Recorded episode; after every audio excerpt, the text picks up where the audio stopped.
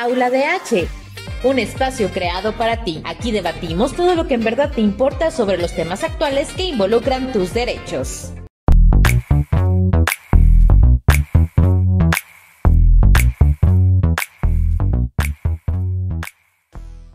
Hola, ¿qué tal? Buenas tardes. En esta ocasión nos acompaña Jaime Chalita Sarur. Bienvenidos a Aula de H, soy Sergio Montoya. Jaime Chalita es, ha sido presidente de la Federación Bajío Norte de Coparmex a nivel nacional médico, dermatólogo y abogado. Fue presidente de Coparmex en San Luis Potosí. Eh, presidió el Consejo de Desarrollo Económico del municipio de San Luis Potosí. Director general del Hospital Mar Charbel, donde logró el distintivo de empresa respetuosa de los derechos humanos, que fue entregado por la Unión Europea en colaboración con la Comisión Estatal de Derechos Humanos, lo cual nos habla de un compromiso con los derechos humanos, no solamente a través de este distintivo, sino a través de sus acciones, a través de su vida de Jaime Chalita y que ha demostrado en la sociedad potosina su gran compromiso para con ella. Jaime, ¿qué tal? Buenas tardes.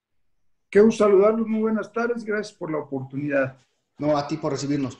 Jaime, pues mira, estamos como bien estás tú ahí al frente de esta situación en, en, tu ámbito, pues con, en medio de una pandemia COVID-19 que está poniendo en peligro, no solo en, en México y en Centro sino en el mundo, muchos derechos humanos y principalmente eh, cuestión económica y el desempleo.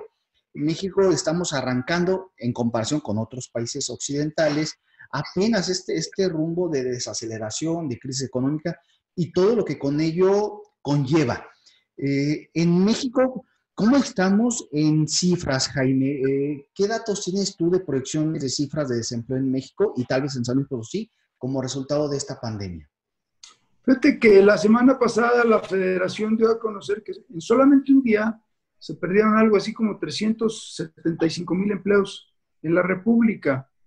En San Luis Potosí me parece que nos va un poco mejor. El crecimiento económico de San Luis Potosí ha sido muy bueno, mucho mejor que en otros estados y que eso nos está permitiendo a algunos asociarnos para que mantengamos eh, la plantilla laboral íntegramente, eh, especialmente en el lugar en donde yo trabajo, en un hospital, pero que finalmente necesitamos darle a entender al trabajador, al socio trabajador, que el sacrificio que ellos hacen todos los días por llegar a su fuente de empleo, también nosotros somos capaces de hacerlo por sostener esta plantilla de trabajadores y que les vamos a pagar eh, su salario completo, íntegro, eh, todo este mes de abril y el mes que entra.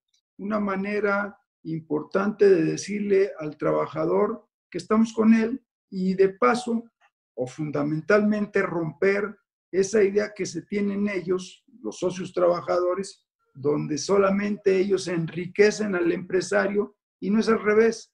Por el contrario, aquí queremos, en el respeto al derecho del trabajo, que es un derecho humano de las personas, hombres y mujeres, queremos hacerles saber que hoy la solidaridad, subsidiariedad de los empresarios está con ellos. Así que eh, yo creo que en San Luis Potosí, cuando menos en los asociados, no tendrá mucho que ver, aunque una fuente de empleo perdida, pues desde luego que esa persona va a perder parte o el total del sustento de su familia, que ojalá y que no sea el caso. Aquí mencionas este caso que nos para de pelo un poco, la, de punta el cabello un poco, eh, ante la posibilidad que también en San Luis perdamos eh, empleo. Pero claro, eh, al final de cuentas, si se pierde a nivel nacional, algo nos impacta en este círculo económico. En las familias, ya anteriormente, en alguna otra entrevista que, que tuvimos con personal de la Comisión Estatal de Víctimas, ya nos platicaban que de inicio, con este, con, este confinamiento en sus casas, tenemos a mujeres que son violentadas por sus parejas, pues encerradas con su pareja, y niños y niñas que son violentados también por sus padres, estar encerrados con ellos, que es muy difícil pedir ayuda, que se han multiplicado las peticiones de ayuda y que a lo mejor las instituciones nunca se prepararon para una situación como esta. Eh, en este sentido, consecuencias que puede haber porque las personas pierden su empleo, tú lo mencionabas, el sustento de la familia, y ahí eh, estamos hablando del derecho a la vivienda el derecho a la alimentación, poder pagar servicios básicos, agua, luz, eh, quinteños en colegio o en el colegio, su, educación, la frustración que puede eh, ocasionar eh, perder el empleo y no tener incluso para, para pagar esos servicios básicos.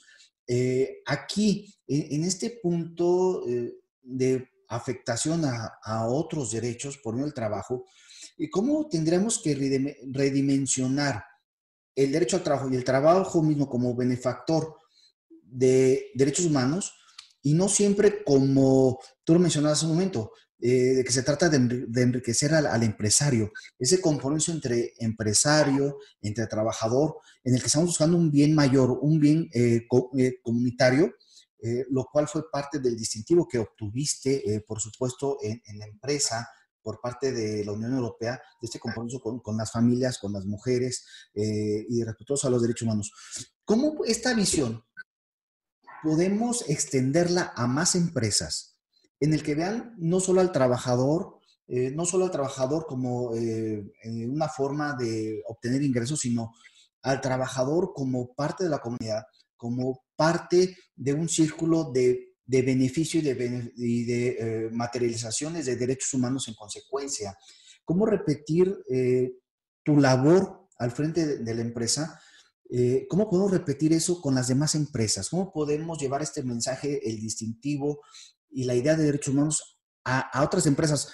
Me comentabas que en el círculo de empresas en las que están, están comprometidos en abril y mayo a cumplir. Pero ¿qué pasa con las demás empresas? ¿Qué habría que trabajar con ellas? ¿Qué podemos trabajar las instituciones de derechos humanos y sociedad en general para tratar de permear la idea que ustedes tienen a las demás empresas, Jaime? No ha habido algunas situaciones históricas en el mundo como pandemias, pero realmente en la historia contemporánea no había habido una. Y desde luego que todo lo que está al alcance en tecnología y comunicación nos ha sustraído de cierta parte de la realidad y desde luego nunca pensamos que una situación de estas, esta pandemia, nos fuera a poner en situaciones delicadas como las que ahora vivimos. Simplemente en 2018 rompimos en San Luis Potosí récord de fuentes de empleo. Inimaginable que una situación de estas nos podría hacer perder eh, fuentes de empleo. Desde luego también ha aumentado irracionalmente la violencia eh, intrafamiliar, eh, sí con mujeres, también con algunos hombres, y los servicios de los hospitales han sido ya requeridos, pues precisamente para sanar la salud de las personas que han sido lastimadas, especialmente eh, mujeres. Pero bueno, estamos enfrentando una situación inédita contemporánea, una situación desconocida para curar la enfermedad, pero también una situación que ante la impotencia de no poderla curar y el contagio para enfermarnos y en caso extremo perder la vida, pues nos pone a pensar qué es lo que va a suceder. Eh, también, si nos hemos comprometido a cumplir con nuestros trabajadores abril y mayo, ¿qué pasa si esto se extiende como la amenaza del fin de semana pasado en San Luis Potosí, que mucha gente en forma irresponsable salió a la calle, peor, sin cubrebocas? Todas estas situaciones tenemos que irlas aprendiendo y asimilando para poder ir resolviéndolo. ¿Cómo llegar a, las empresas? Bueno, esta pandemia nos va a dejar lecciones muy duras que hemos tenido que ir aprendiendo en el camino y que fundamentalmente tratándose de seres humanos, tendríamos que hacernos conscientes, yo espero que sí, del respeto al derecho humano de las personas, pero también el respeto a la fuente de trabajo de las personas. Me explico, el salario tiene que cumplir ciertas características constitucionales, como el llevar alimento a la mesa, el vestido y la diversión. Hoy no cumple eh, en muchos lados de la República, sobre todo en el suroeste, no se cumple ese salario, aunque sea el que se ha calculado mínimamente para ser pagado, no lo cumple, porque las situaciones han cambiado mucho, pero sí insistir, como lo han hecho ustedes, desde la Comisión Estatal de Derechos Humanos, quizás la nacional, pues insistir en que eh, los derechos humanos tienen una amplia gama de cobertura, una cobertura que a veces ni siquiera conocemos, pero que todo se traduce en el derecho de la persona. Y ese derecho a la persona empieza con el derecho a la vida. Así que tremendas lecciones vamos a tener con esta pandemia que las estamos aprendiendo. Tiene razón, Jaime. Y siguiendo, eh, por supuesto, esta línea y tu experiencia como empresario, ¿qué nos falta? ¿Qué habría que reforzar en las empresas, en las instituciones, en la sociedad civil, para poder eh, generar una, eh, una energía tal en conjunto que podamos salir de esto más pronto? Sabemos que las proyecciones no son, no son óptimas. Las proyecciones que nos llegan día a día eh, sugieren que esto probablemente vaya a tardar más, esperemos que no. Pero ¿cómo podemos eh, incluso buscar prevenir que esto vuelva a, pasar? Como tú bien lo mencionas, nos va a dejar tremendas lecciones. Eh, lo importante es no dejarlas ahí guardadas, esas lecciones. Desde tu perspectiva empresarial, las instituciones públicas, ¿qué, nos, ¿qué les faltaría, qué nos faltaría hacer para apoyar a las empresas y a los trabajadores en la consecución de sus derechos humanos? Mira, yo creo que el respeto a los derechos humanos en su historia ha avanzado mucho. Y si ciertamente es importante que cada quien lo acepte como un compromiso, porque todo el mundo quiere que nos respeten en nuestra individualidad, pues el compromiso también tiene que ser que nosotros respetemos la individualidad de las otras personas. Eso podría ser un eh, punto de partida, un saque, vamos. Pero las instituciones tienen que encargarse de impulsar el cumplimiento del respeto a los derechos humanos, porque últimamente me parece que los griegos no se equivocaron cuando decían que el hombre es el propio lobo del hombre. Hoy en los diferentes lugares en donde participo, eh, queriendo parafrasearlos, me parece que el ser humano se ha vuelto en depredador del mismo ser humano y que lamentablemente eh, el comportamiento, a pesar de la ciencia y de la tecnología que está a nuestro alcance, en el lugar de hacernos más civilizados, nos hemos convertido en personas más incivilizadas. Ahora eh, la insistencia de esta situación de control en esta pandemia es porque puede llegar, si se desborda, no solamente a colapsar el sistema de salud en nuestro país, que de por sí está, sino también el incremento de los crímenes violentos, porque si esto sigue creciendo, colapsamos, entonces va a faltar el alimento en las casas. Y una vez que el alimento, que el hambre le llegue a las personas, pues los delitos de atracos van, van a subir. De tal manera que, eh, por un lado, es importante eh, respetar los derechos de las personas para que nos respeten a nosotros. Es decir, no podemos pensar en un derecho antes de cumplir una obligación. Por otro lado, tenemos que tener una corresponsabilidad de lo que hacemos como personas y que puede afectar a la ciudadanía como está sucediendo desde el fin de semana pasado eh, en esta pandemia. Es decir, seguir la instrucción de la autoridad me parece importante, pero eh, se ve como si hubiera una resistencia a obedecer lo que tendríamos que hacer. En fin, hay muchísimas cosas que debemos de hacer como seres humanos, pero luego nos enojamos cuando, cuando nos señalan como incumplidores. Lo hemos visto en diferentes medios de comunicación, eh, a policías siendo atacados, enfermeras, doctores siendo atacados, y que de paso nosotros no somos como héroes, somos los cumplidores de una vocación que escogimos. En fin, son muchísimas aristas que habría que cubrir.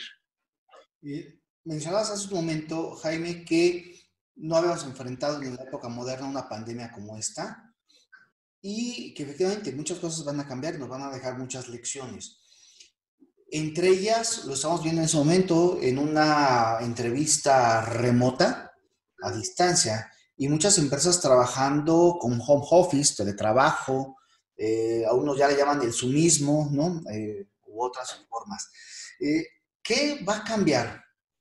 El mundo, claro, lo han dicho en muchos lados, el mundo va a ser otro cuando salgamos de esto. ¿Qué consideras tú que va a cambiar en materia del trabajo en materia del derecho al trabajo y la forma en que eh, se trabaja actualmente en las empresas después de esta pandemia? ¿Qué, nuevas formas o, qué habrá que prever, qué habrá que establecer desde ahora dentro de una empresa en cuestión del trabajo eh, para buscar que ante una situación similar a esto no llegue a esas proporciones, o bien eh, experiencias de, y aquí a lo mejor me extiendo un poco más yo, ¿no? Eh, que estamos viendo que tal vez no necesariamente todas las personas tengan que trasladarse físicamente a una oficina y contaminar el ambiente, gastar insumos, luz, agua, para tal vez realizar trabajos que podrían hacer en su casa, algunos tal vez. Eh, ¿qué, experiencias crees tú que nos deje eh, tratando de tomar la parte positiva de esta pandemia eh, que puedan impactar en un mejor nivel de vida para el trabajador en materia de derechos humanos?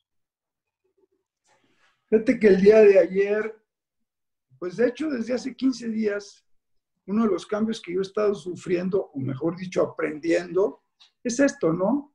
Esta relación remota que no es de mi generación, sino que he venido aprendiendo.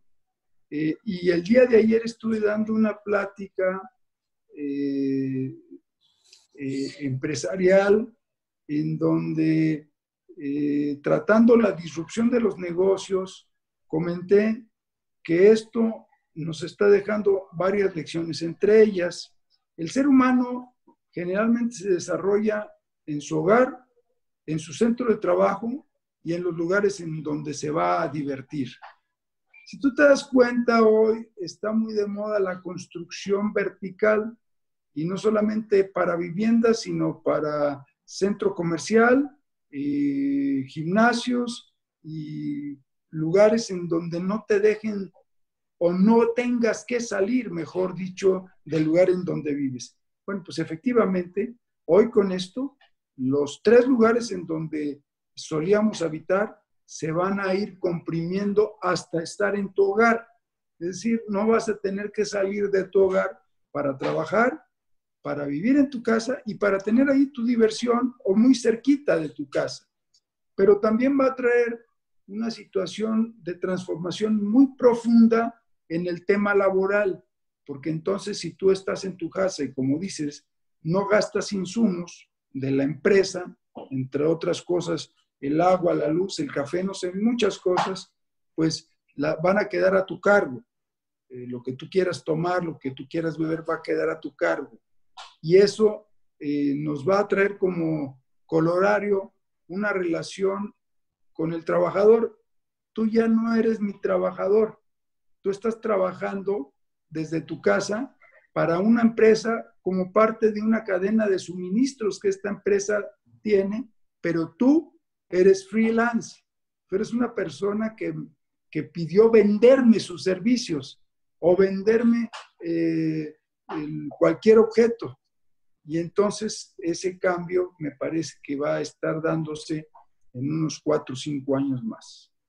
Así que tendrá que haber cambios profundos a partir de ahora. Fíjate qué, qué contradicción, ¿no? Todos los grandes cambios sociales, en, eh, todos los grandes cambios en la ciencia, en la tecnología, no nos cambian como seres humanos. A lo mejor nos empeoran como seres humanos, pero este bichito, un coronavirus, nos está haciendo transformaciones enormemente profundas en las personas y en la conducta en la inteligencia social. Sí, ya imagino que durante diversos años estaremos escuchando de libros, de estudios, estudios antropológicos, sociológicos, económicos, de la gran transformación del mundo a partir de 2020. Este año queda profundamente marcado para la humanidad, no solo para México y para los potosinos, sino para todos, ¿no? Creo que no se salva nadie, gobierno, sociedad civil, organizaciones de la sociedad civil, empresas, creo, creo que todos. El mundo del deporte también está colapsado. Eh, bueno, incluso están haciendo torneos virtuales, ¿no? ¿no? Así como cuestión que jamás pensamos que eso fuera a ocurrir. Y, sí, nos, nos llegó el futuro y nos llegó muy pronto y sin realmente haberlo tomado en serio. Jaime, ¿algo que quieras agregar? Pues mira, este, tratándose de derechos humanos, empezar por respetar a los demás para que nos representen, empezar a generar una cultura individual de la verdad y no de la mentira. El ejemplo más común que se me ha ocurrido en donde me dan la oportunidad de dar conferencias, si tú chocas, inmediatamente, si tú chocas tu auto, inmediatamente te bajas de él echando la culpa a los demás. Yo creo que ahí tendríamos que empezar a hacer, eh, asumir nuestra responsabilidad en cuanto lastimamos a una segunda o tercera persona. Una cultura de la verdad en el respeto de los derechos humanos empieza en la individualidad y no se exige a los demás para que luego venga a nosotros. Es decir, el punto de partida siempre va a ser nuestro deber cumplido para poder tener un derecho y no al revés. Jaime, comparto la opinión completamente. Jaime, pues muchas gracias. Con esto nos despedimos el día de hoy. Eh, gracias, Jaime. Soy Sergio Montoya. Sigan viendo los contenidos de Aula de H. Muchas gracias. Gracias, Sergio. Hasta luego. Hasta luego.